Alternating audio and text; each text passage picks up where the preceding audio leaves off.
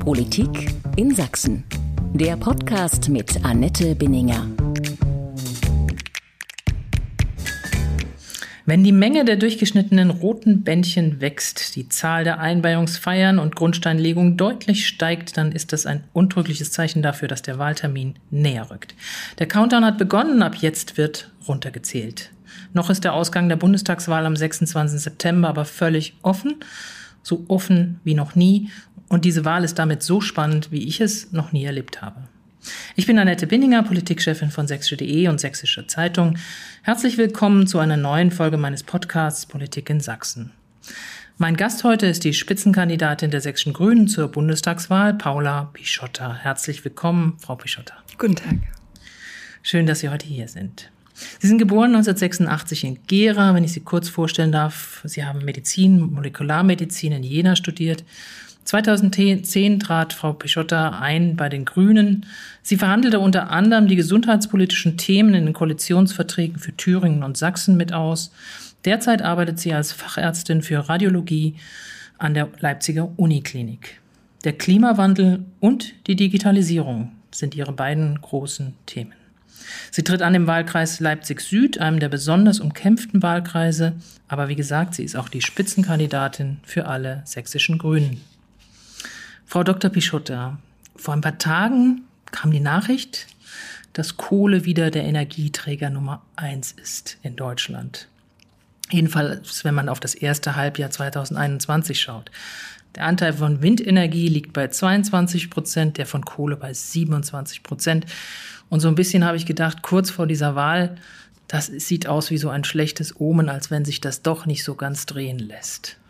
Als Grüne schauen wir da natürlich total anders drauf. Wir sehen da ähm, dass sich einmal mehr zeigt, wie viel wir in den letzten 16 Jahren verschlafen haben. Also bis 2007 war Deutschland ja wirklich führend, was erneuerbare Energien angeht.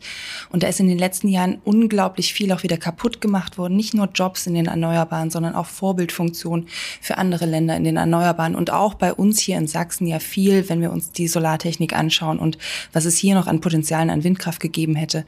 Und das alles ist ja der Grund, warum wir jetzt im Jahr 2021 nach dieser Wahl so unglaublich viel dann auf einmal machen machen müssen, damit wir endlich noch die Kurve kriegen bei der Klimakrise.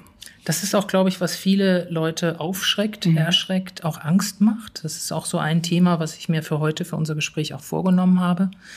Ich frage aber nochmal nach diesen Energieanteilen. Ist es nicht, wenn man das so liest, und es gibt verschiedene Gründe, warum das noch nicht schneller vorangegangen ist, ist es da nicht ein bisschen riskant, den Kohleausstieg sogar noch weiter nach vorne ziehen zu wollen, von 2038 auf 2030, wie die Grünen das ja wollen? Genau, wie wir das wollen, wie die Klimabewegung das ganz wichtig findet. Wenn man sich einfach anschaut, wie viel CO2-Budget wir noch haben. Wenn wir so weitermachen wie bislang, kann man rechnen, plus minus in zehn Jahren haben wir dann überhaupt kein CO2-Budget mehr übrig. Das heißt, wir müssen jetzt ganz schnell unsere CO2-Emissionen reduzieren. Und wenn man sich anschaut, wie hoch der Anteil der Kohle an den Emissionen ist, dann ist der einfach riesen, riesengroß. Und unserer Meinung nach ist es so, dass dieser Kohleanteil noch mit am einfachsten einzusparen ist. Wenn wir uns zum Beispiel anschauen, die größten CO2-Emittenten in ganz Europa. Ähm, vor zwei Jahren zum Beispiel die ersten neun waren Kohlekraftwerke. Danach kam erst die erste Fluglinie.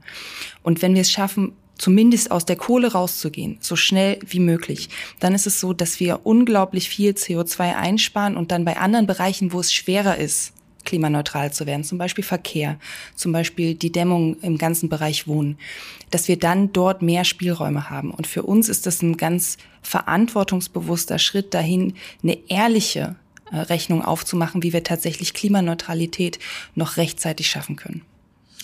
Aber trotzdem blieben dann nur noch knapp gut acht Jahre Zeit. Wenn man jetzt sich anschaut, gerade auch äh, die Bemühungen hier in Sachsen, ähm, da in irgendeiner Weise Jobs zu kompensieren, es sind ja Tausende, die noch an der Kohle hängen, in der Lausitz vor allen Dingen, ist das nicht ein bisschen riskant, weil Sie werden wahrscheinlich viele von den Grünen auch gewinnen können und sagen, ja, Sie haben recht und wir müssen raus, wir wollen das auch. Aber da hängen Existenzen und da hängen Familien dran. Was bieten Sie denen? Also auf der einen Seite haben wir ja gerade schon die Strukturwandelgelder, die wir gerade hier in Sachsen auch verteilen, genauso wie ähm, zum Beispiel in Sachsen-Anhalt oder in Brandenburg. Und da ist es natürlich ganz wichtig, und da haben wir auch große Meinungsunterschiede mit der CDU, dass die tatsächlich so verteilt werden, dass Projekte angeschoben werden, die unsere Region in der, also das mitteldeutsche Revier, die Lausitz so attraktiv machen, dass wir tatsächlich zukunftsfähige Jobs dann da in 10 oder 20 Jahren haben. Und das ist es ja. Diese Kohlejobs sind nicht nachhaltig. Sie sind äh, klimaschädlich und sie sind vor allen Dingen spätestens in 15 Jahren sowieso weg. Und deswegen ist es nicht nachhaltig, sich jetzt noch an die dran zu hängen, sondern wir müssen jetzt die Erneuerbaren ganz massiv ausbauen. Das bedeutet natürlich, dass da gute Arbeitsplätze und auch gewerkschaftstarifgebundene Arbeitsplätze entstehen. Aber wenn man sich die unterschiedlichen Studien anschaut, wir können unglaublich viel mehr Arbeitsplätze schaffen in den Erneuerbaren, auch in Sachsen, als wir Arbeitsplätze in der Kohle verlieren. Und das ist das große Angebot an die Menschen auch in Sachsen. Die Frage ist nur, ob das in acht Jahren zu schaffen ist. Und welche Arbeitsplätze, Sie sagten schon, erneuerbare Energien, mhm. auch das braucht Zeit. Genau, aber wie gesagt, wir stehen jetzt vor der Situation, dass es alles viel, viel einfacher wäre, wenn die letzten 16 Jahre nicht so viel ausgebremst worden wäre. Wir hätten auch jetzt schon mehr Jobs in den Erneuerbaren, wenn nicht gezielt die Erneuerbaren in den letzten 16 Jahren gerade auch von den verschiedenen Merkel-Regierungen immer wieder ausgebremst worden wären. Aber es regieren auch viele Grüne in Länderregierungen mit. Genau, wir jetzt zum Beispiel ja hier in Sachsen seit zwei Jahren und finden da Zustände vor. Wenn äh, vor dir unglaublich lange das ausgebremst wurde, dann brauchst du natürlich eine bestimmte Zeit, bis du das wieder aufgeholt hast. Das ist ein ganz wichtiger Punkt. Wir denken aber von unterschiedlichen Punkten aus. Ähm, Menschen, die jetzt so argumentieren, wie Sie das gerade angeführt haben, die sehen die gesellschaftlichen Realitäten heute, die sagen, ähm, wir brauchen mehr Zeit, um Arbeitsplätze umzuwandeln und um neue Arbeitsplätze zu schaffen. Wir denken vom Ende her, wir denken nämlich von dem Punkt her, was können wir noch machen, ohne dass wir 1,5 Grad als Pfad für die Begrenzung der Erderhitzung, ähm, dass wir das sicherstellen können. Und dann rechnen wir rückwärts, was brauchen wir jetzt. Und ja, das ist nicht einfach. Das hat aber auch niemand behauptet. Wir sagen, dass es unglaublich, ein unglaublicher Kraftakt jetzt wird. Auf jeden Fall.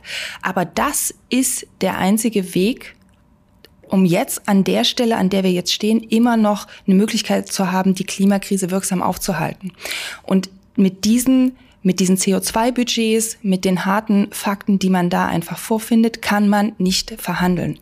Und ich finde gesellschaftliche Kompromisse auch super wichtig. Ich finde demokratische Aushandlungsprozesse auch e-, enorm wichtig. Aber wir müssen auf dem Schirm haben, dass wir nicht noch 30 Jahre Zeit haben. Und wir müssen demokratische Mitbestimmung, Bürgerbeteiligung in Einklang bringen mit den Grenzen, die, wir, die uns gerade vorgegeben werden vom menschengemachten Klimawandel und von dem, was noch mit Leben vereinbar ist auf diesem Planeten. Kollegen aus den Lausitzer Lokalredaktionen haben in den vergangenen Wochen beobachtet, dass der Wahlkampf der Grünen dort eher zurückhaltend ist, sehr verhalten.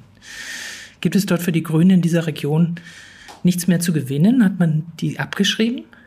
Nee, überhaupt nicht. Also wir haben ja sogar als äh, Grüne in Sachsen in den letzten Jahren sehr viel mehr Ressourcen in den ländlichen Raum gegeben, beziehungsweise in alle Regionen außerhalb von Dresden, Leipzig, Chemnitz.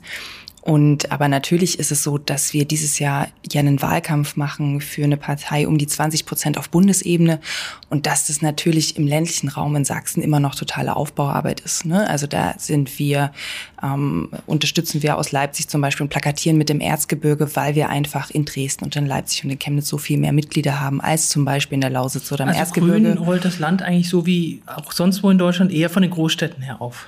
Na, ich würde sagen, ähm, wir machen überall Aufbauarbeit und wir wachsen überall, aber natürlich haben wir im Erzgebirge viel weniger Mitglieder auf die ganze Fläche gerechnet und ist im Erzgebirge zum Beispiel Plakatieren auch viel aufwendiger, ne? weil du einfach viel größere Strecken zurücklegen musst.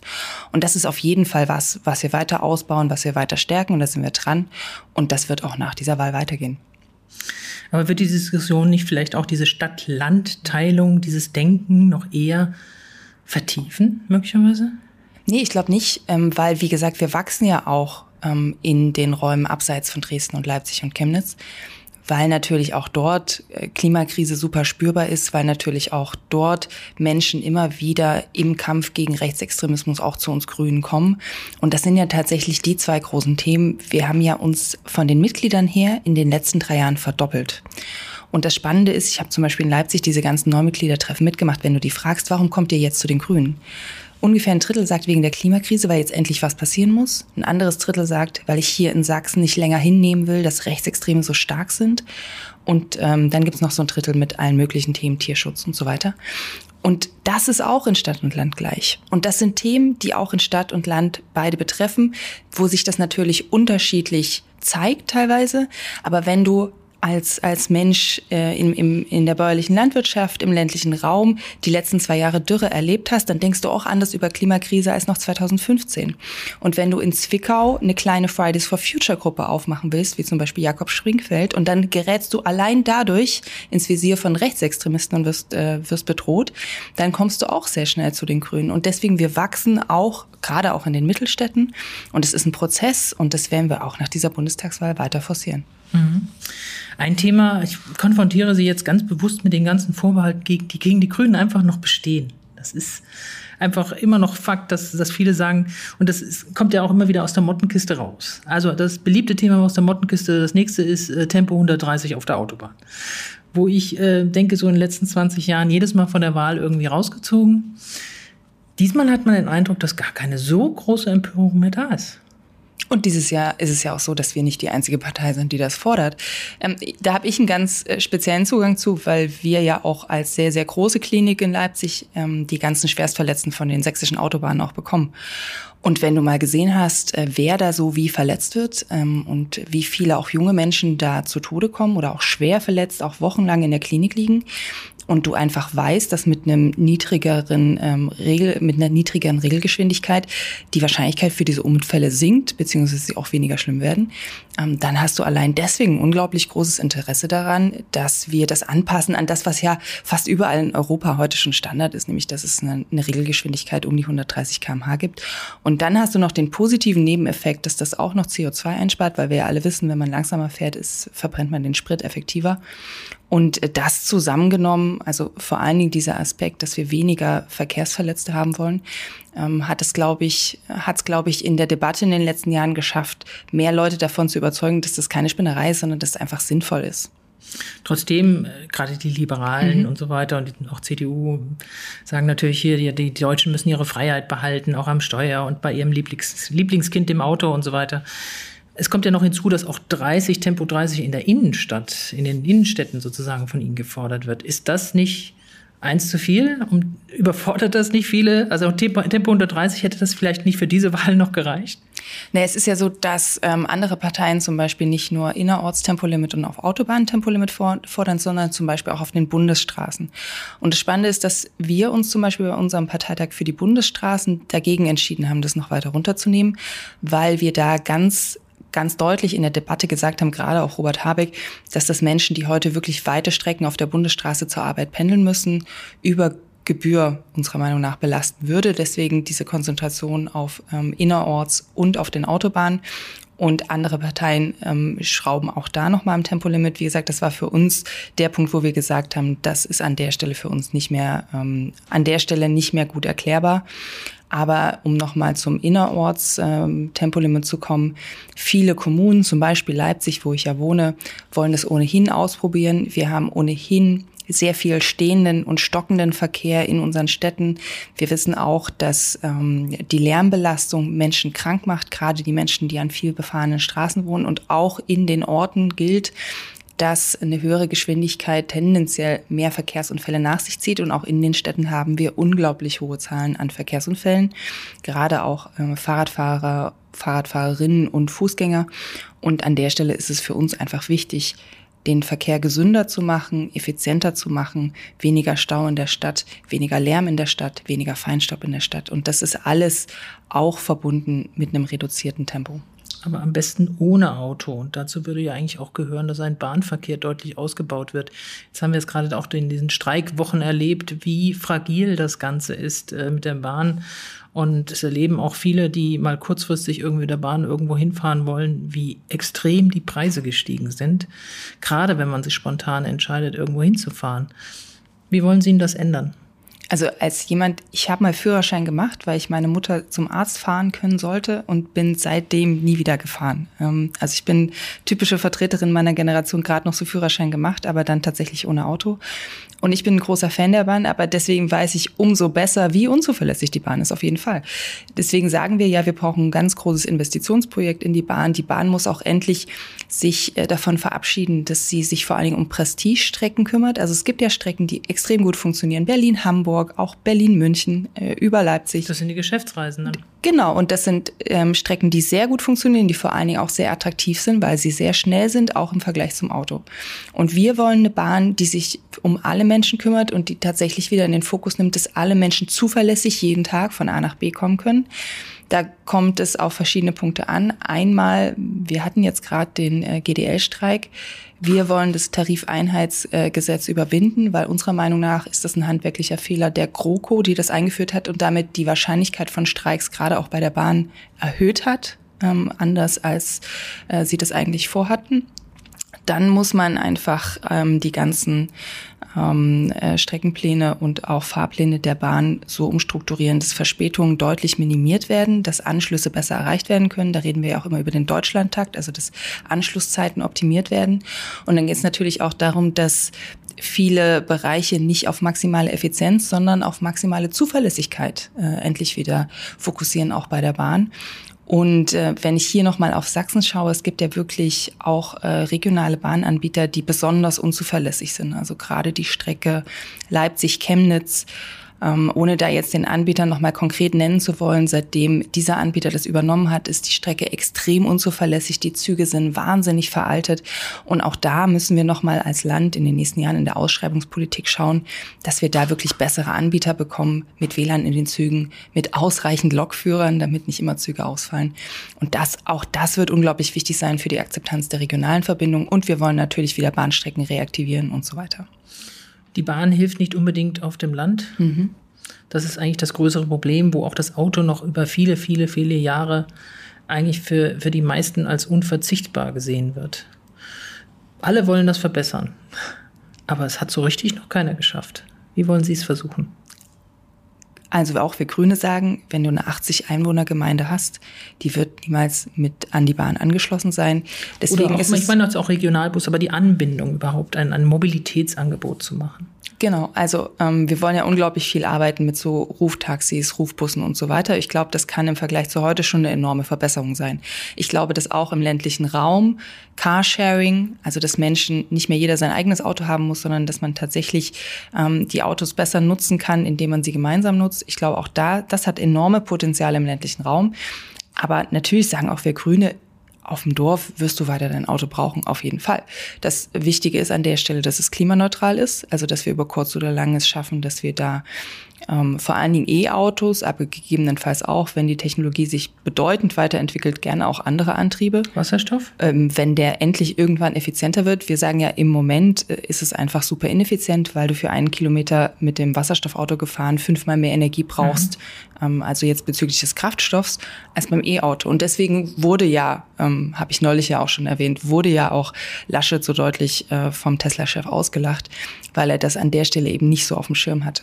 Aber ähm, was ganz klar ist, in den Städten ist es ja dafür umso einfacher, ähm, im Vergleich äh, zum ländlichen Raum den ÖPNV wirklich stark zu machen, auch auf ähm, E-Roller und E-Bikes und so weiter zu setzen, als Alternativen zu dem auch sehr sehr viel Platz einnehmenden Auto.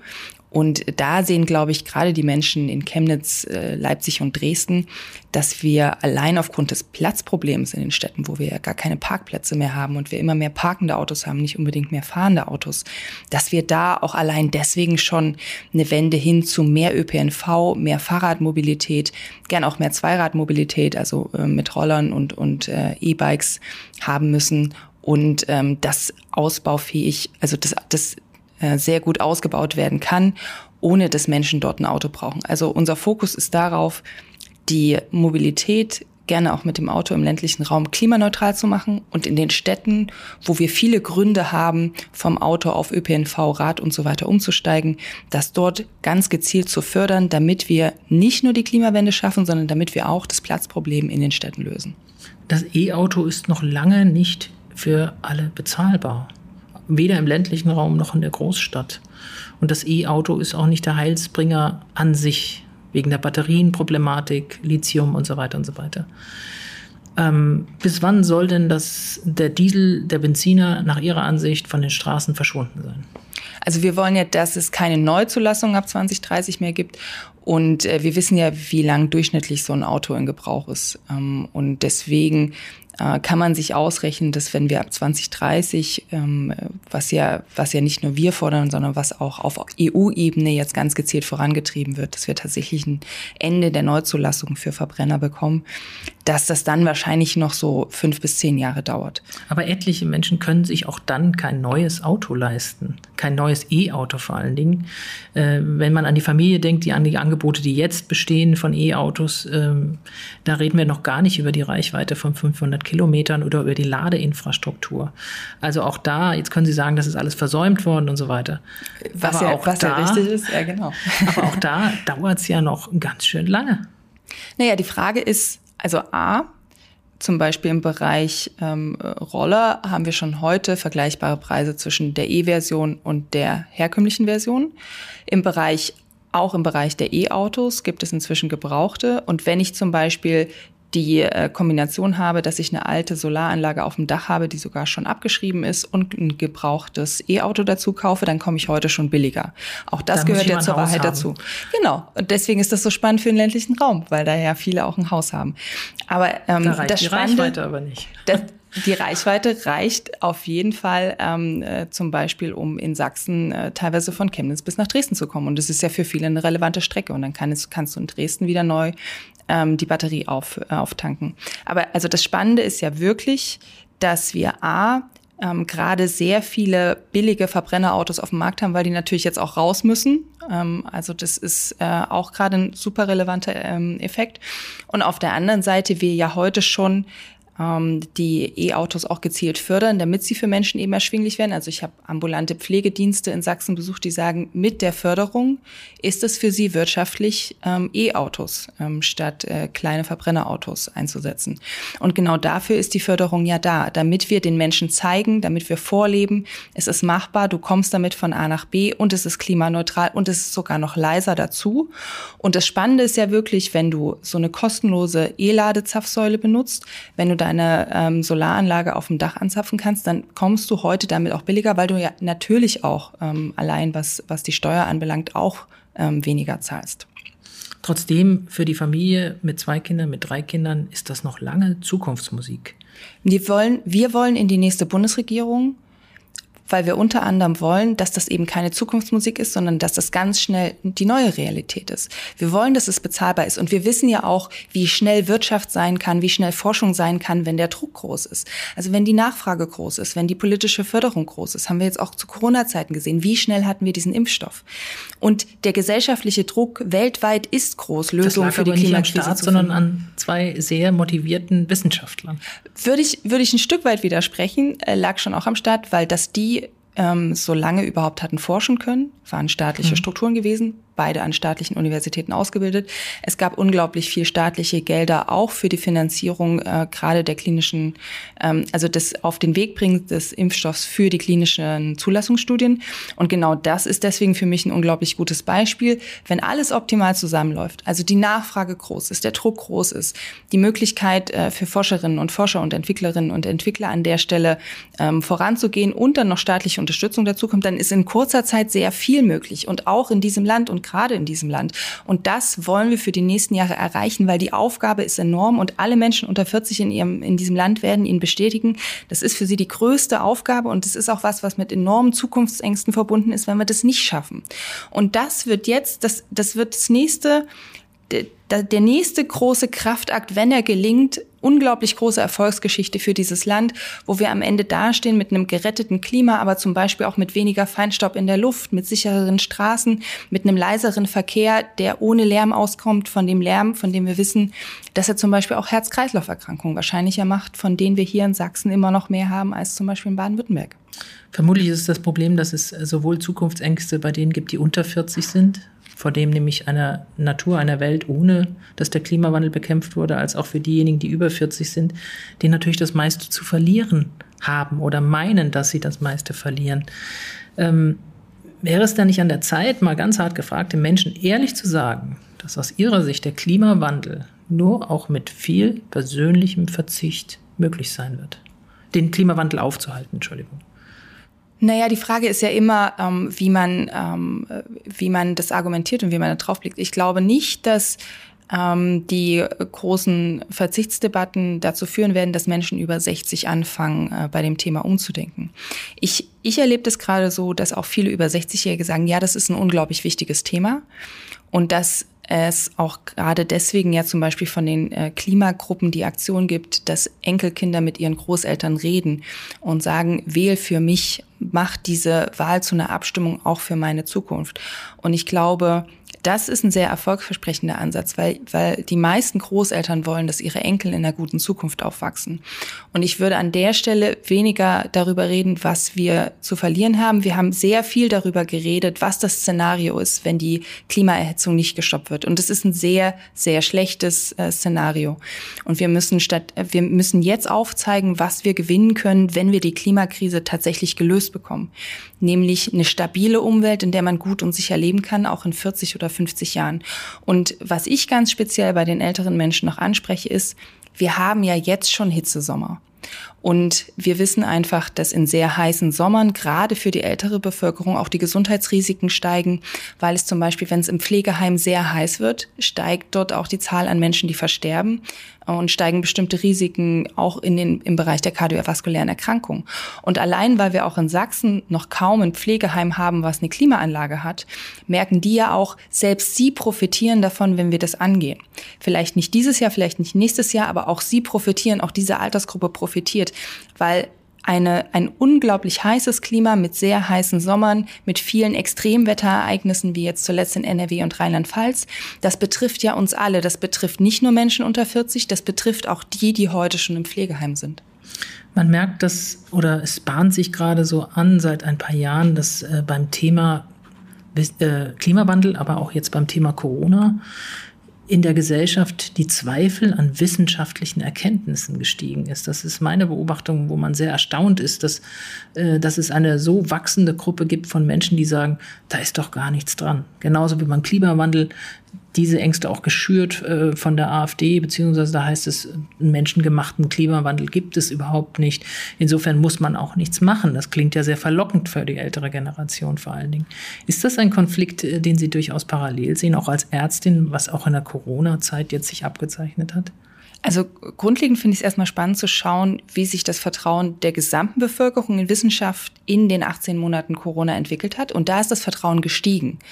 Also wir haben gerade die Situation, dass in der Gesellschaft generell das Vertrauen steigt, aber dass wir natürlich eine sehr polarisierte Gruppe, Minderheit haben, die massiv Verschwörungstheorien forciert die massiv Verschwörungstheorien forciert und die natürlich auch für Fake Facts und so weiter sehr empfänglich ist. Und diese Gruppen haben wir, wissen wir alle, natürlich auch in besonders relevanter Zahl in Sachsen.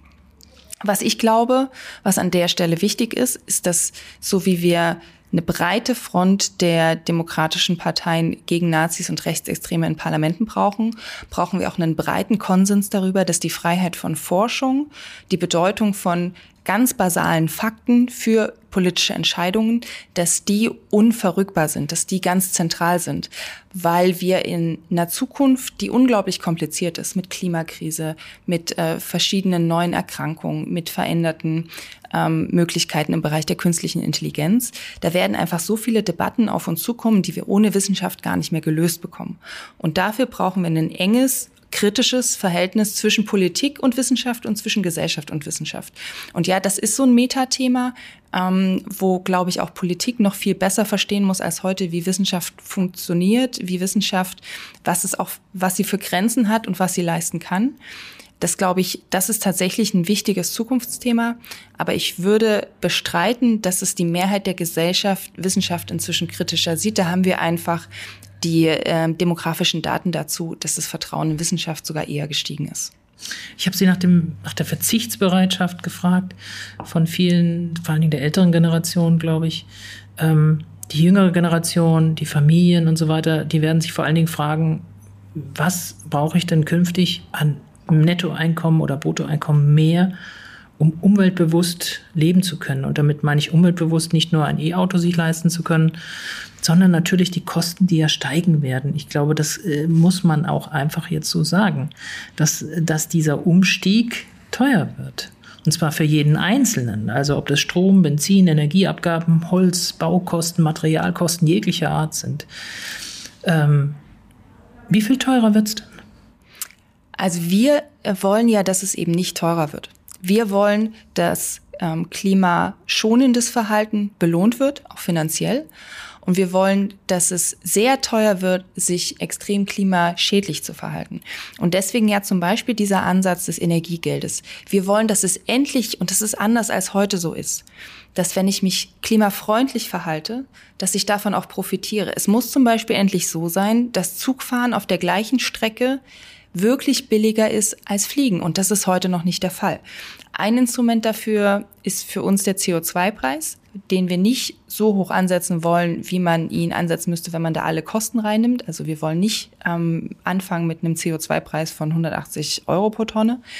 Aber wir wollen, dass der CO2-Preis mit 60 Euro startet, damit es da an dieser Stelle diesen wirklich deutlichen Anreiz gibt, dass wenn du weniger CO2 mit deinem Verhalten ähm, generierst, dass du dafür auch belohnt wirst und dass das auch billiger ist. Und wir wollen ähm, ähm, auch immer wieder betonen, dass es ja heute schon so ist, dass Menschen, die ein geringeres Einkommen haben, sich auch im Schnitt viel klimafreundlicher verhalten. Also das sehen wir ja nicht nur international, wo ärmere Staaten nur einen Bruchteil der CO2-Emissionen haben, die wir haben, sondern das sehen wir auch in unserem Land mit der immer weiter aufgehenden Schere zwischen Arm und Reich, dass Menschen mit niedrigen Einkommen auch einen sehr geringen CO2-Fußabdruck haben. Also die, die 80-jährige Frau ähm, die am Stadtrand wohnt, die nicht fliegt, die nicht Auto fährt, die hat heute schon ein extrem klimafreundliches Verhalten und die wird von uns sogar noch belohnt, weil wir am Anfang des Jahres ja dieses berühmte Energiegeld auszahlen wollen, also diese 75 Euro, die du quasi am Anfang des Jahres erstmal gut geschrieben bekommst.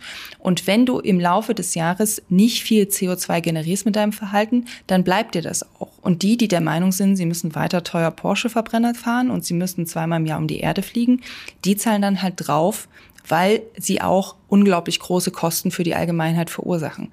Und das ist unser Ziel. Wir wollen, dass wir klimafreundliches Verhalten fördern, auch finanziell und dass jeder, der sich klimafreundlich verhält, davon auch finanziell profitiert. Und das ohne großen bürokratischen Aufwand? Mit ganz viel Digitalisierung, die natürlich den bürokratischen Aufwand reduziert. Das, das sind natürlich dann die Fragen der Umsetzung. Ja. Ne? Aber ähm, im Moment müssen wir ja überhaupt erstmal in die Richtung kommen. Wir brauchen ja überhaupt erstmal eine Bundesregierung, die wirklich ehrlichen und echten Klimaschutz machen will und den auch international so gut wie sie es kann durchsetzen will und vor allen Dingen auch in der Europäischen Union. Und das ist jetzt der erste wichtige Schritt und dann können wir gerne über diese ganzen Umsetzungsfragen reden. Klimaschutz ist das eine große Thema, aber auch die Frage, wie die Wirtschaft, die ja auch wartet darauf, wie es jetzt weitergehen soll, so merkt man das ja mhm. auch sowohl von der Großindustrie ja, als auch vom ja. Mittelstand, dass die jetzt wirklich warten, dass es eine Entscheidung gibt mhm. und man dann weiß, wie ja. man loslaufen soll, weil alle wollen das, glaube ich, auch. Deswegen frage ich natürlich auch mal die Frage, die Ihnen überall gestellt wird, wer ist denn Ihr Wunschkoalitionspartner? Ähm, die Frage wird tatsächlich erst seit einer Woche permanent gefragt, ähm, aber da merken wir, dass es auch in den Schlusssport geht. Ich kämpfe tatsächlich dafür, dass es nochmal für eine Zweierkoalition reicht, weil eine Zweierkoalition, sehen wir auch gerade hier in Sachsen, ist unglaublich viel einfacher als eine Dreierkoalition. Und ich möchte, ich glaube, dass das dass die beste Regierung für dieses Land in diesem Jahr eine Regierung aus SPD und Grünen wäre. Und deswegen. In der Reihenfolge oder umgekehrt? In der, in der Reihenfolge, wie das am 26. dann abends rauskommt. Und ähm, natürlich kommen wir mit vielen an der SPD-Basis an der Stelle auch beim Thema Klimaschutz viel besser zusammen als mit dem Olaf Scholz. Aber die SPD ist ja immer so gut wie ihr Koalitionspartner. Und ich glaube schon, dass nach 16 Jahren Merkel ähm, mit SPD und Grünen tatsächlich ein Aufbruch in diesem Land möglich wäre. Würden die Grünen ihre Glaubwürdigkeit verlieren, wenn es ein Schwarz-Grün geben würde oder ein Grün-Schwarz? Also Grün-Schwarz. Weil äh, man könnte sich ja. ja, vorstellen, dass gerade die beiden Haupt, äh, sozusagen Hauptpunkte, nämlich Wirtschaft und Klimaschutz, in irgendeiner Weise zu vereinen, könnten ja auch ein Signal sein in die Bevölkerung. Ja, wobei ich gar nicht mehr so viel Wirtschaftskompetenz bei der CDU sehe, so wie sie gerade aufgestellt ist. Also da fragt man sich ja, jeder fragt sich gerade, für was steht die CDU noch, weil die gerade so durcheinander sind, dass jeder jeden Tag was anderes erzählt. Ähm, und das merken, glaube ich, auch die Unternehmen. Aber ähm, also A ist Schwarz-Grün gerade nicht mehr im Bereich des Möglichen, wenn man die Umfragen, so schwanken sie auch sind, wenn man die ernst nimmt. Und ich glaube, man kann sich vieles schönreden, unter anderem auch Schwarz-Grün. Und ich glaube auch, dass, dass man da bestimmte Sachen für den Klimaschutz durchbekommen könnte, die eine GroKo nicht gemacht hat. Aber natürlich ist es bei den ganzen sozialen Fragen, auch bei den ganzen gesellschaftspolitischen Fragen, allein wenn es um die Bedeutung von queeren und äh, schwulen und lesbischen Menschen ähm, zum Beispiel in diesem Land geht, was die alles, ähm, welche Rechte wir ihnen endlich geben wollen und wo sich die CDU massiv dagegen sperrt, das wären unglaublich große Konflikte in so einer Regierung. Und das sind ja auch Konflikte, die wir hier jeden Tag in Dresden austragen in der Landesregierung. Und was ist mit dem Rot-Rot-Grünen oder Rot-Grün-Roten Bündnis? Die Debatte darüber, die wird ja sehr heftig geführt und auch mal fair, mal unfair, aber das ist Wahlkampf. Schreckt sie das ab, möglicherweise selber auch in ein solches Bündnis hineingehen zu wollen? Also ich bin ja eine ostdeutsche Grüne und als ostdeutsche Grüne arbeitest du ja vor allen Dingen hier mit der Linkspartei zusammen. Ich habe auch 2014 ähm, in Thüringen Rot-Rot-Grün mitverhandelt. Das sind hier im Regelfall super pragmatische Menschen. Also die in Leipzig sind nicht alle so pragmatisch, aber im Regelfall sind ostdeutsche ähm, LinkspolitikerInnen und Politiker einfach sehr pragmatisch und mit denen kann man gut zusammenarbeiten. Und deswegen habe ich zum Beispiel auch 2019 hier geworben für Perspektiven auf eine progressive Regierung in Sachsen, auch mit der Linkspartei. Auf Bundesebene muss man sagen, dass da die ostdeutschen Linken auch nicht das Problem sind, sondern das sind einzelne Figuren in der Bundestagsfraktion aus westdeutschen Landesverbänden von denen, Wen mit denen du Beispiel? einfach überhaupt nicht zusammenarbeiten kannst. Da meine ich natürlich Sarah Wagenknecht, da meine ich aber auch ähm, so meiner Meinung nach äh, in, in Richtung Querdenkertum abtriffende Menschen wie Dieter Dehm. Auch eine Heike Hensel aus äh, Baden-Württemberg ist eine sehr problematische Figur. Und du willst natürlich nicht, dass eine Bundesregierung von solchen freien Radikalen, ähm, würde ich jetzt diese einzelnen Figuren bezeichnen, abhängig ist. Das heißt, äh, natürlich ist, äh, muss eine rot-grün-rote Regierung, wenn sie zustande kommt, auch eine sein, auf die man sich verlassen kann. Und an der Stelle wäre es wahrscheinlich hilfreich, wenn man da ein paar Stimmen über den Durst ist, also ein paar Stimmen mehr hat, als man für eine Mehrheit braucht. Das würde, glaube ich, sehr helfen. Und sowas wird man aber erst nach der Wahl sehen. Und prinzipiell bin ich der Meinung, dass man das diskutieren muss, weil wir haben gerade in Thüringen gesehen, es ist unglaublich wichtig, dass demokratische Parteien untereinander reden können. Es ist unglaublich wichtig anzuerkennen, dass die Linkspartei eine demokratische Partei ist, anders als die AfD. Und für uns ist es natürlich auch äh, vor dem Hintergrund möglicher Verhandlungen wichtig, dass wir die Zahl der Koalitionsoptionen nicht künstlich verknappen. Weil natürlich wird am Wahlabend, wird es am Wahlabend wahrscheinlich verschiedene Konstellationen geben, mit denen man äh, reden kann. Und wenn man da verschiedene Optionen auch gegeneinander verhandeln kann, ist natürlich die Aussicht, die eigenen Ziele durchzubekommen, weil man auch einfach verschiedene Partner gegeneinander verhandeln kann, viel größer, als wenn man von vornherein sich beschränkt auf ein oder zwei Optionen.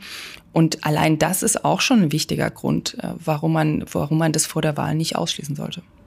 Lassen Sie uns noch zwei, drei Punkte durchgehen. Ähm nach allen Umfragen interessiert die Leute das besonders, äh, das Thema Pflege, Rente. Ähm, Sie sind selber als Ärztin tätig am Uniklinikum in Leipzig. Ich bitte trotzdem um kurze Antworten, damit wir noch ein paar okay. mehr auf Themen auffächern können. Ihr Rezept gegen den Pflegenotstand, den Sie ja täglich erleben. Wir haben die Situation, dass viele Menschen eine Pflegeausbildung beginnen, dass viele schon in der Ausbildung aufhören und dann, wenn sie anfangen zu arbeiten, nicht lange im Job bleiben. Das liegt nicht daran, ähm, dass wir, zu, also das liegt offensichtlich nicht daran, dass wir zu wenige Azubis haben. Das liegt daran, dass die Arbeitsbedingungen, so wie sie heute sind, nicht attraktiv genug sind. Wenn man sich da hier in Sachsen umschaut, dann ähm, muss man sagen, das liegt auch nicht an den Löhnen. Die Löhne sind auch im Bereich Altenpflege in den letzten Jahren deutlich gestiegen. Die sollen auch weiter steigen, das ist auch wichtig. Aber es liegt vor allen Dingen an den Arbeitsbedingungen. Und wir brauchen endlich Arbeitsbedingungen. Und da fordern wir zum Beispiel eine 35-Stunden-Woche für die Pflege. Und wir fordern mehr Akademisierung für die Pflege. Und wir fordern mehr selbstständige Kompetenzen für die Pflege. Also wenn ich als Pflegerin oder als Pfleger auch die Möglichkeit habe, dass ich sage, ich mache zehn Jahre in der Klinik diese Schichtdienste mit. Und dann gehe ich zum Beispiel als Gemeindepflegerin, als Gemeindeschwester aufs Land und messe da selber Blutdruck. Dann ist das für viele eine viel attraktivere Option, in diesem Beruf zu bleiben. Also eine Aufwertung der Pflege und der Pflegearbeit Arbeitsbedingungen, damit mehr Leute im Job bleiben wollen, auch bis zur Rente durchhalten. Da haben Sie Stichwort schon genannt, Rente. Wird es mit Ihnen die Rente mit 63 in der jetzigen Form noch länger geben? Also natürlich steht die Rentenversicherung vor unglaublich großen Herausforderungen. Wir wollen die Rente mit 63 ähm, für die, die das wollen, weiter ermöglichen. Wir wollen auch nicht, dass das Renteneintrittsalter weiter steigt. Und wir wollen aber gleichzeitig auch das Rentenniveau halten bei 48 Prozent mindestens. Das wir heißt Grüne mehr sagen, Steuerzuschuss. Wir Grüne sagen an der Stelle, glaube ich, deutlicher als andere Parteien, wir haben einen enormen demografischen Wandel. Und Rente steht ja auch vor allen Dingen deswegen vor so einem großen Problem, weil wir immer weniger junge Menschen haben, die einzahlen. Und wir wollen ein echtes, gutes Einwanderungsgesetz, gerade auch vor dem Hintergrund des Fachkräftemangels, auch der besonders uns hier in Sachsen betrifft. Wir wollen mehr Menschen ins Land holen, die dann natürlich auch wieder in die Sozialversicherung einzahlen. Wir wollen die betriebliche und die private Säule der Rentenvorsorge wieder auf eine, eine Grundlage stellen, wo wir die Kraft der Aktienmärkte nutzen, aber sicherer und effektiver, als wir das mit einer Riso oder einer Rüruprente erlebt haben. Und wir wollen unter anderem mit einer Anhebung des Mindestlohns, aber auch damit, dass wir mehr Menschen wieder in Vollzeit bringen, gerade Frauen, dass die guten Löhne von heute wieder dazu führen, dass wir morgen auch gute und sichere Renten haben. Auch das braucht Zeit, bis dort genügend eingewandert sind, die dieses Profil erfüllen. Äh, die geburtenstarken Jahrgänge, die 64er, gehen in Kürze in Rente. Ähm, das heißt, das Problem ist schon ganz schön nah vor der Tür. Genau, und deswegen an der Stelle, äh, bislang ist ja so, dass der ähm, Steuerzuschuss aus dem Bundeshaushalt enorm ist und den wird man auch nicht ähm, von heute auf morgen ähm, abschmelzen können. Der wird eher noch steigen. Also das ist ganz, äh, ganz wichtiger Punkt. Aber äh, wir müssen ja trotzdem jetzt schon die Weichen dafür stellen, dass uns äh, in 10 oder in 15 Jahren das Rent die Rentenversicherung nicht komplett um die Ohren fliegt. Und dafür sind es unglaublich wichtige Weichenstellungen. Also mehr Menschen ins Land zu holen, mehr Menschen in Vollzeit zu bringen und vor allen Dingen auch die Niedriglöhne anzuheben, so dass alle Menschen Menschen von ihren Rentenbeiträgen auch gut leben können. An, an, an einem, ein anderer wichtiger Punkt ist, dass gerade die, die jetzt mit den unterbrochenen Erwerbsbiografien der 90er bei uns in den neuen Bundesländern, die teilweise wirklich mickrige Renten rausbekommen, dass wir da neue soziale Haltelinien einziehen und sagen, wer 30 Jahre eingezahlt hat und damit nicht auf die vollen 45 kommt, der kriegt zumindest eine Grundmindestrente von 1000 Euro. Wer 45 Jahre eingezahlt auch, hat, auch wenn es immer nur wenig war, der kriegt mindestens 1200 Euro. Und wir wollen natürlich auch perspektivisch, und auch das wird die Finanzierung verbessern, dass alle Berufsgruppen und Einkommen in die Rentenversicherung mit einzahlen. Also zum Beispiel auch jemand wie ich. Wir Ärztinnen und Ärzte versichern uns ja nur untereinander äh, für die, für die Rente und dass so auch gut verdienende freie Berufe wie zum Beispiel meiner, dass auch Abgeordnete, dass auch Selbstständige damit einzahlen. Auch das wird die ähm, Finanzierungsgrundlage der Rentenversicherung verbreitern und verbessern. Stichwort Corona. Als Ärztin waren Sie in dieser Pandemie mittendrin in der ganzen äh, Situation. Ich frage trotzdem mal nach vorne gerichtet in die Zukunft oder das Hauptproblem der Gegenwart ist äh, die geringe Impfquote. Warum ist es ausgerechnet in Sachsen so schwierig, die Menschen zu überzeugen, dass es sinnvoll ist, sich impfen zu lassen? Also ein relevanter Punkt, der, glaube ich, nicht so viel Beachtung findet, ist, dass wir hier tatsächlich auch eine sehr hohe Rate an Genesenen haben, wo man teilweise sehr viel Überzeugungsarbeit leisten muss. Das habe ich auch erlebt, dass die diese eine Auffrischungsimpfung mitnehmen, die ihnen empfohlen wird. Aber das ist ein wichtiger Punkt, die, die ja aktuell auch im 2G-Konzept sich nicht impfen lassen müssen ähm, um, um ähm, die ganzen Möglichkeiten wahrnehmen zu können. Und das andere ist natürlich, dass wir hier, und da hätte auch das zuständige Ministerium und da hätten auch ähm, beispielsweise Menschen wie der Ministerpräsident stärker und früher reingehen müssen. Wir hatten die Impfung war kaum gestartet Anfang des Jahres und wir hatten schon im ganzen südwestsächsischen Raum zum Beispiel Flyer in den Briefkästen mit Impfverschwörungen. Dass wir da viel, viel härter gegen Verschwörungstheorien vorgehen, ist in ganz vielen Bereichen entscheidend. Und wir sehen jetzt bei der Impf bei der Impfquote, glaube ich, am allerplastischsten, ähm, wie relevant es ist, gegen diese Verschwörungstheorien vorzugehen. Und da hätte man schneller sein müssen, weil wenn sie erstmal in der Welt sind, ist es unglaublich schwierig, sie wieder aus der Welt zu kriegen. Das war zu spät wahrscheinlich eine Impfkampagne. Es war auch, hat auch sehr, sehr lange gedauert, bis äh, diese Landesregierung, in der auch die Grünen vertreten sind, aber nicht im Sozialministerium, ein ausreichendes Corona-Management intern auch aufgestellt haben. Ich persönlich halte es für immer noch nicht sehr überzeugend, aber das ist ein anderes Thema. Sollte es mehr Druck auf Ungeimpfte geben? Ich glaube, dass eine Impfpflicht einfach weil sie so unglaublich aufgeladen ist nur das letzte Mittel sein sollte. Aber wenn wir in eine Situation kommen, wo wir wieder vor der Frage stehen, machen wir jetzt die Kitas und Schulen zu oder können wir auf der anderen Seite die Situation lösen mit einer Impfpflicht für nur bestimmte Berufsgruppen, also zum Beispiel Pflege. Wir haben gerade in Ostsachsen immer noch Kliniken, wo teilweise nur die Hälfte der Pflegenden geimpft ist. Ja? Also wirklich eine hochrelevante, für Ansteckungen hochrelevante Gruppe. Und wenn wir nochmal in die Situation kommen sollten, Schul- und Kita-Lockdown oder äh, Impfpflicht zum Beispiel für Pflegende, dann nur in dieser Situation und nur für bestimmte Berufsgruppen wären wir tatsächlich für eine Impfpflicht. Aber wie gesagt, in der Situation sind wir aktuell nicht. Und mit guten Testkonzepten und mit einer besseren, immer weiter verbesserten Impfkampagne für Sachsen äh, muss es uns, glaube ich, gelingen, gar nicht erst in die Situation zu kommen. Was ist mit der Lohnfortzahlung im Quarantänefall?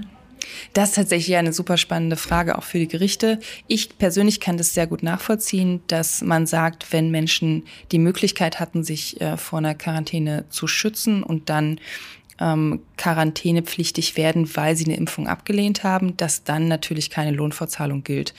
Aber da wird es sicherlich auch noch mal Klagen geben und ich bin sehr gespannt auf die Urteile. Ich persönlich kann es sehr gut nachvollziehen. Mhm. Noch eine letzte Frage, dann kommen wir an mich auch zum Schluss es ist eigentlich ein großes Thema, aber trotzdem, mir war das andere, der Klimaschutz und der Umbau der Wirtschaft mit Ihnen zu besprechen, jetzt wichtiger heute. Nach den dramatischen Flucht- und Rennungsbildern aus Afghanistan haben viele, vor allem in der CDU, gesagt, 2015 darf sich nicht wiederholen. Mantraartig. Die Angst vor den Flüchtlingen dürfte auch in Sachsen jetzt wieder steigen und man sieht ja auch schon, wie die AfD das ganz bewusst auch schürt. Können Sie den Menschen auch in Sachsen die Angst davor nehmen, dass 2015 sich wiederholt? Also ich glaube, Geschichte äh, wiederholt sich eben nicht. Und ich glaube, wir haben alle gerade auch in Sachsen sehr viel aus 2015 gelernt. Ich würde den Satz anders meinen, wenn ich ihn sage, als die Kollegen und Kolleginnen von der CDU. Ich würde sagen, so ein Erstarken der AfD, so ein Verhetzen von großen Teilen der Bevölkerung und auch solche Ausschreitungen gegen Flüchtlinge wie 2015 darf es nie wieder geben. Und das ist für mich mein 2015 darf sich nicht wiederholen. Und ich glaube, dass wir, ähm, man ist ja manchmal langsam darin, aus Fehlern zu lernen. Aber ich glaube, dass tatsächlich an mancher Stelle aus den Fehlern von 2015 auch gelernt wurde. Ich nehme jetzt zum Beispiel wahr, dass wir viel stärker als 2015 auch versuchen, ähm, vor Ort Möglichkeiten zu schaffen. Aber ich bin da ganz bei Annalena Baerbock. Es gibt einfach sehr viele Menschen, die auch in den angrenzenden Ländern keine gute Perspektive haben und wir sollten Kontingente schaffen, also geordnete Möglichkeiten ähm, wie ähm, beispielsweise Frauenrechtlerinnen und so weiter aus Afghanistan auch in die Europäische Union kommen können. Also ich glaube, das ist ganz wichtig und ich glaube, das ist auch nach 20 Jahren in Afghanistan Teil unserer Verpflichtung. Zum Schluss habe ich noch drei Sätze, die Sie bitte vervollständigen. Ganz altes, klassisches Spiel. Erster Satz. Was mich am meisten ärgert in diesem Wahlkampf sind Fake-Facts-Kampagnen von der Linkspartei in meinem Wahlkreis. Zweiter Satz. Wenn ich nicht bei den Grünen wäre. Dann würde ich mich wahrscheinlich immer noch außerparteilich für eine bessere Gesundheits- und Klimapolitik einsetzen, zum Beispiel bei Health for Future, weil als Mensch von, El also als Kind von Eltern mit Stasi-Akte für mich die Linkspartei keine Option wäre, die SPD als lange Zeit Kohlepartei auch keine Option war und äh, CDU und FDP ähm, so, so ganz gegensätzlich zu vielen äh, sind, für, für das ich stehe. Deswegen wäre ich dann wahrscheinlich nicht in der Partei. Aber kann man wirklich viel erreichen, wenn man nicht irgendwann in einer Partei sich engagiert oder sich auch irgendwie mal orientiert in Richtung Partei? Ich glaube, gerade die Klimabewegung hat jetzt gezeigt, äh, dass man sehr viel erreichen kann. Viele sind aber dann zur Partei gegangen. Äh, ja, also aber nicht nicht mal ansatzweise äh, die, die, die Mehrheit äh, der äh, führenden Köpfe bei Fridays for Future zum Beispiel. Ähm, natürlich muss, müssen in unserer Demokratie alle Prozesse über kurz oder lang durch Parteien auch durch. Aber ich glaube, da kann man auch als ähm, zivilgesellschaftliche Organisation mit engen Kontakten in bestimmte Parteien auch super viel erreichen. Und letzter Satz, wenn ich beruflich noch immer ganz von vorne anfangen könnte. Dann sage ich jetzt immer, würde ich wahrscheinlich Jura studieren und nicht Medizin. Warum? Weil man dann, ähm, weil man bei ähm, in juristischen Fächern und Berufen äh, fürs Streiten bezahlt wird und in der Medizin nicht. Das ist jetzt eine sehr ungewöhnliche Begründung, die lassen wir mal so stehen. Das war Dr. Paula Pichotta im Podcast Politik in Sachsen. Danke, dass Sie hier waren, Frau Pichotta. Vielen Dank auch von mir. Sie hören schon bald eine neue Folge dieses Podcasts. Bleiben Sie gut informiert. Dazu empfehle ich Ihnen auch unseren täglichen kostenlosen Newsletter Politik in Sachsen, der alle wichtigen Infos aus und über Sachsen enthält. Wir hören uns wieder. Bis dahin, herzlichst, Annette Binninger.